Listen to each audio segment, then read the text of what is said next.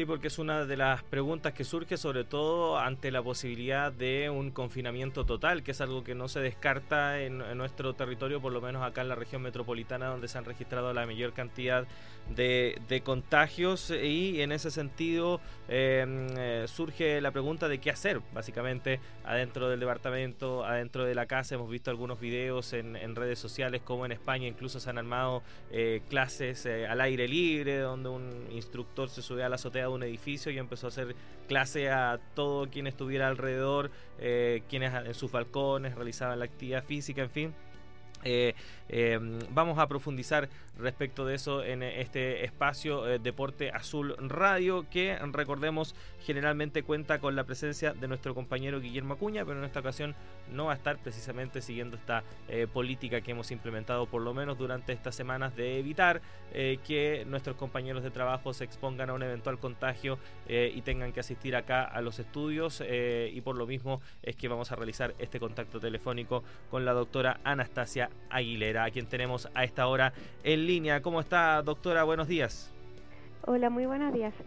Sí, doctora, queríamos hablar de este tema con usted porque surge la pregunta, sobre todo en aquella población nuestra que está en constante eh, actividad física, aquellos que salen a correr durante la mañana o en la noche, que van a gimnasios, que practican bicicleta, en fin, y que durante estos días donde se solicita eh, básicamente quedarse en la casa, quedan un poco ahí eh, huérfanos respecto de, este tema. Eh, en primer lugar, quería consultarle si es recomendable en un contexto también como el que estamos viviendo, donde lo que se busca es evitar contagios, etcétera, realizar actividad física. Hola, primero que nada decir que la práctica de actividad física siempre está recomendada eh, lo que se debe respetar son las medidas de aislamiento. Por lo tanto, toda actividad que se practicara o que se quiera practicar hay que adaptarla a estas medidas. Las autoridades de salud han, no han implementado medidas suficientes eh, para que la gente pueda respetar la cuarentena y en realidad depende un poco de nosotros como población en este minuto poder acatarla. Y en ese sentido, donde, bueno, el llamado, eh, como usted bien dice, no ha sido por parte reglamentado como y exigido por parte de las autoridades, pero sí eh, apelando a la conciencia y a la responsabilidad de cada uno de nosotros, ¿cómo podemos cambiar eh, el aire libre, las, los parques, las plazas, las calles o los gimnasios incluso, donde habitualmente se realizan actividades deportivas?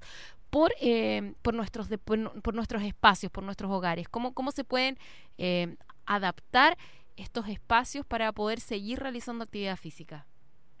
Bueno, en general, a la hora de elegir un lugar donde hacer eh, actividad física, eh, primero que nada quería como dar dos definiciones, que actividad física es simplemente moverse y no quedarse quieto y, y en el fondo lo que pretendemos es que la gente haga ejercicio, que es una actividad que es repetitiva y que tiene la intención, eh, que es estructurada y tiene la intención en el fondo de mejorar nuestra, nuestras aptitudes. Para eso hay que adaptar un poco los espacios. Evidentemente la desigualdad social va a hacer que el acceso a, esta infraestructura y a los espacios que podamos tener para hacer ejercicio sea distinto. O sea, eh, depende del tamaño de la casa de las personas, casa, departamento, donde vivan. De esto estaban hablando recién de la gente en situación de calle que no tiene dónde vivir. Eh, también va a depender de si la gente tiene patio o no.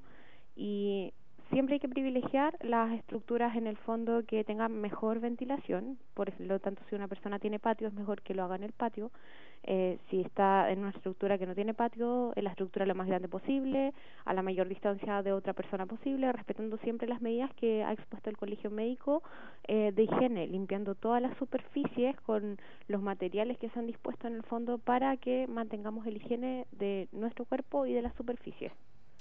Anastasia, eh, cuéntanos cómo se debe realizar actividad física en este contexto, cuáles son los, los resguardos que deben tomarse, los cuidados, las cosas que hay que evitar, eh, qué si se puede hacer, eh, si nos puedes ayudar un poco en eso.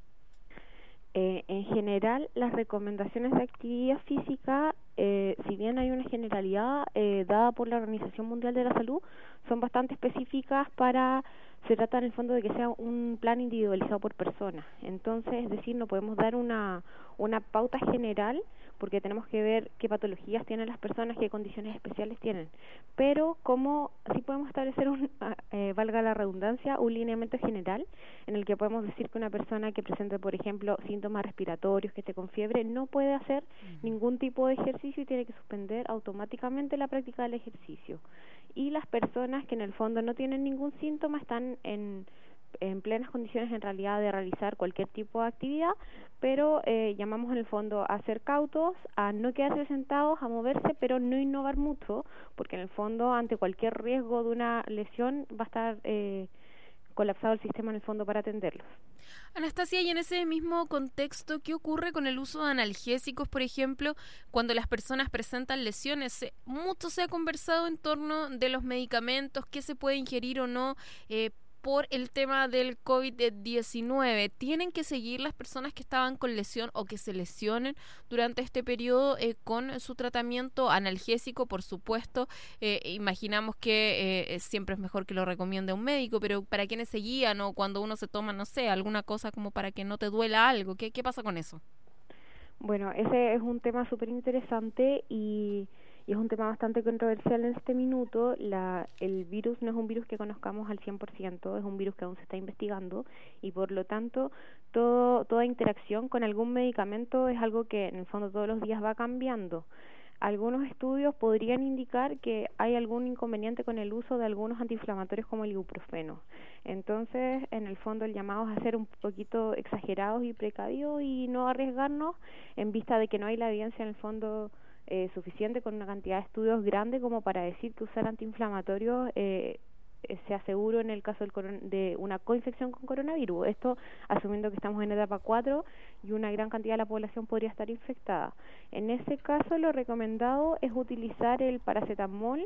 Eh, recordar que la gente en el fondo con problemas hepáticos puede tener alguna contraindicación de utilizarlo, así que siempre hay que consultar al médico tratante o médica tratante y en el fondo no sobrepasar las dosis tóxicas, recordando que el paracetamol también puede ser nocivo para la salud si no se respetan las dosis.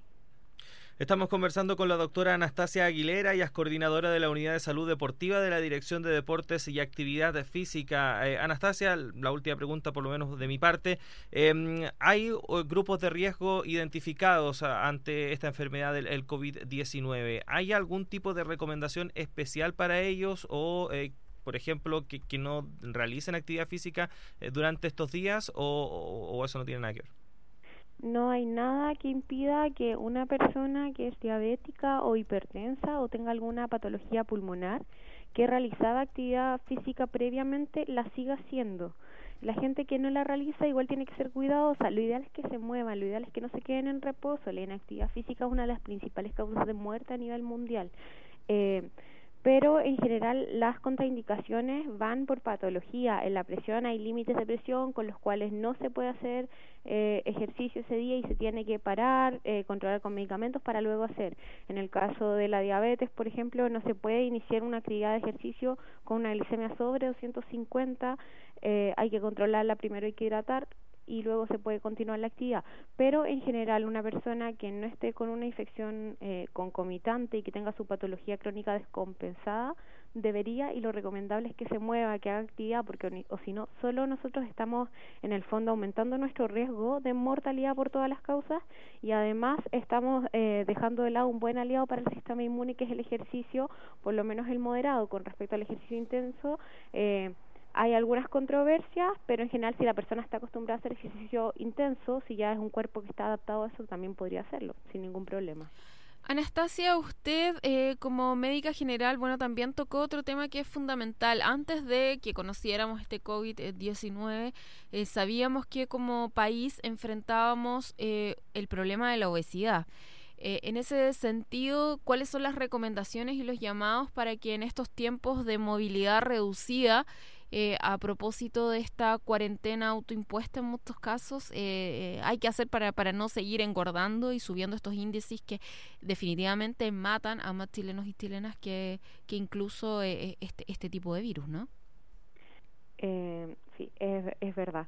En realidad, eh, yo quiero hacer un llamado a cambiar un poco el paradigma desde ese punto de vista. Estos tiempos de cuarentena no tienen por qué ser de movilidad reducida. O sea, obviamente eh, el hecho de que no se pueda salir a las calles a hacer actividades porque el virus también vive en algunas superficies por, el, por algún tiempo bastante prolongado, como se ha visto en algunos estudios, eh, no significa que en nuestras casas eh, y hogares no podamos hacer algo.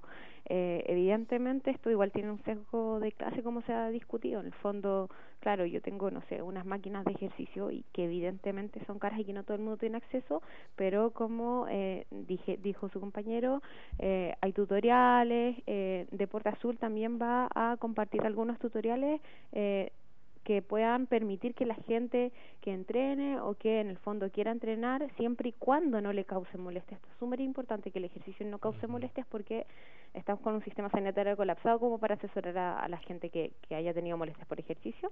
Eh, si se toman todos los resguardos, en el fondo no debería haber problema y con estos tutoriales la gente debería poder eh, mantener su actividad. Bueno, Anastasia, vamos a quedar entonces muy atentos a deporteazul.cl, a esas recomendaciones, todos esos eh, datos para poder eh, mantener la actividad física, sobre todo en caso que, por ejemplo, se llegase a confirmar este confinamiento total que se podría eh, decretar en algunas zonas eh, del país. Muchas gracias por haber estado con nosotros, que tengan un buen día. Muchas gracias. Eh, quisiera agradecer a mis compañeros del Magíster de Medicina del Deporte y a la doctora Monserrat Uberuaga, deportóloga, eh, médico de la Universidad de Chile y especialista de la Universidad Mayor. Que estén muy bien. Buenos días. Buenos días. Buenos días.